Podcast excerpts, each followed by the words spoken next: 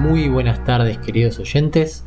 Nuevamente Luis Paulini por aquí trayéndoles algunas capsulitas del mundo de la tecnología y la innovación que han ocurrido durante esta semana que ha pasado. Quería comenzar desarrollando un poco más sobre algo que ya comentamos en alguna columna anterior, que es una ley que sacó Estados Unidos llamada públicamente la CHIPS Act donde el Congreso aprobó alrededor de 50 billones de dólares, billones de dólares, en lo que es la reducción de impuestos y créditos impositivos a las empresas manufactureras de, bueno, básicamente chips, ¿no? O sea, chips, microprocesadores, transistores. Eh, o semiconductores también en este caso, para que fabriquen localmente en Estados Unidos en vez de hacerlo como hacen hoy en Oriente. De hecho, hay dos tercios de todos los chips del mundo que se fabrican, adivinen dónde, Taiwán, señoras y señores. Esa isla pegada a la República Popular China,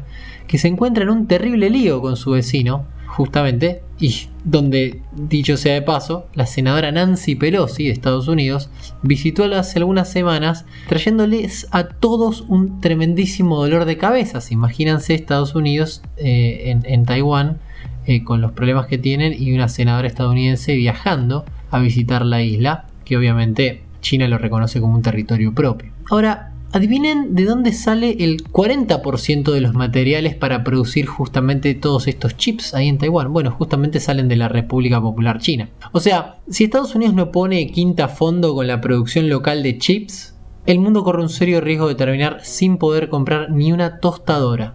¿Por qué decimos esto ahora y no antes? Bueno, la semana pasada ocurrió un tremendo suceso porque Estados Unidos le prohibió al gigante Nvidia, Nvidia es el fabricante de placas de videojuegos más grande del mundo, que mágicamente se convirtió en los últimos años además en la líder mundial de chips para la aceleración de procesos de inteligencia artificial. Bueno, Estados Unidos le prohibió a Nvidia la exportación a China de sus placas, dado que el país del norte está aterrado con el avance chino en inteligencia artificial. Piensen por un segundo esta cadena productiva. Metales, que en este caso se llaman rare earth metals o metales raros, o sea, metales saliendo de China, de ahí se van a Taiwán, ¿no? En donde están las fábricas más grandes y avanzadas del mundo en producción de chips que no sirven de nada hasta que se le pone un software que se exporta desde Estados Unidos y a estas placas, con este software de Estados Unidos, se les da el poder ahí de acelerar cómputos de una tecnología de frontera, que en este caso es la inteligencia artificial, para que lo termine usando nada más ni nada menos que China. Bueno, se entiende por qué están todos con los pelos de punta. Bueno, a Estados Unidos en términos temporales le quedan como mínimo 5 años para empezar a tener una producción de chips mínima en el suelo allí, ni nada más ni nada menos que del tío Sam. Así que como se imaginarán, estimados oyentes, estos cinco años que se vienen van a estar bastante, bastante, bastante movidos. Eh, no por nada, mucha gente ya está empezando a eh, tratar de aprender chino y prácticamente lo que les recomiendo a todos mis alumnos de la universidad es aprendan chino, váyanse a China, entiendan cómo funciona la cultura china, pisen suelo chino, entiendan todo de China. La verdad va a estar muy, pero muy, pero muy movido los próximos 5, 10, 15, 20 años. Seguimos con otro tema, un foro en internet llamado Kiwi Farms, algo como la granja de kiwi, ¿no? Un nombre bastante raro. Bueno, en este foro se armaban campañas de difamación, insultos y otras cosas mucho, mucho peores hacia lo que son minorías. Bueno, este foro fue dado de baja durante el fin de semana después de que una comunidad en Twitter comenzara una campaña pidiendo a los grandes operadores de internet que lo saquen de línea, lo saquen de internet. Se identificaron como mínimo tres suicidios de, personas por culpa de campañas comenzadas en este sitio, por lo que, bueno, muchas personas estaban pidiendo de forma urgente y muy activa que se tomaran represalias con este sitio, con este foro. Una empresa que la verdad estuvo bastante, bastante en la mira del mundo entero fue una empresa llamada Cloudflare. O sea, esta empresa se dedica a bloquear ataques de hackers y a tener a sitios online por más de que, los sitios se caigan. O sea, si un sitio de alguna manera es atacado por hackers, bueno, esta empresa Cloudflare los protege y además hace que los sitios queden, queden vivos para que todo el mundo pueda seguir leyéndolos por más de que haya un problema. Bueno, esta empresa Cloudflare fue muy criticada porque le daba servicio a este sitio, a estos foros Kiwi Farms. Y, la empresa de alguna manera se defendía diciendo que no estaba dentro de sus políticas bajar sitios, o sea, tirarlos, ¿no? O sea, dejarlos fuera de línea.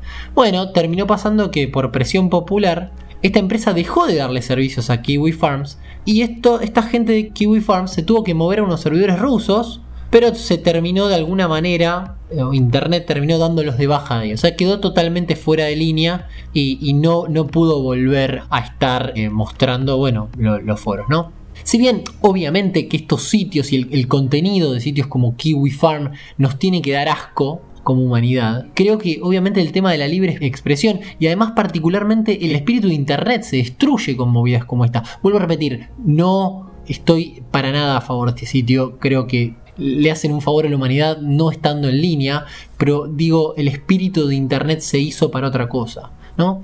Y particularmente la pregunta que me hago es, ¿cómo vamos a hacer como humanidad cuando la web se descentralice, porque aviso parroquial para esta columna, la web va a descentralizarse, o sea, no van a existir lugares centralizados que de alguna manera den servicio, por lo cual nadie va a poder tirar a nadie, ¿sí? O sea, la web va hacia eso en algunos años y digamos, ¿qué vamos a hacer, no? Porque digo, esto que pasó claramente no es una solución. La solución claramente es la educación. ¿sí? La educación hacia nuestros hijos, hacia nuestros pares, para que no consuman estas porquerías, para que no le den tráfico a estos sitios y sitios no existan desde el vamos. Bueno, por último, y para cerrar esta columna, el día de la fecha, el día que están escuchando esta columna, y algunas horitas antes, ha ocurrido el evento de Apple. El evento de Apple que se hace a nivel eh, anual en lo que se refiere a teléfonos. ¿sí? O sea, el dispositivo hoy más popular de Apple, con nuevos anuncios de tecnología, rumoreado que se ha lanzado algo nuevo, algo distinto. Así que claramente algo no menor en el mundo tecnológico que marca tendencia para los años que se vienen.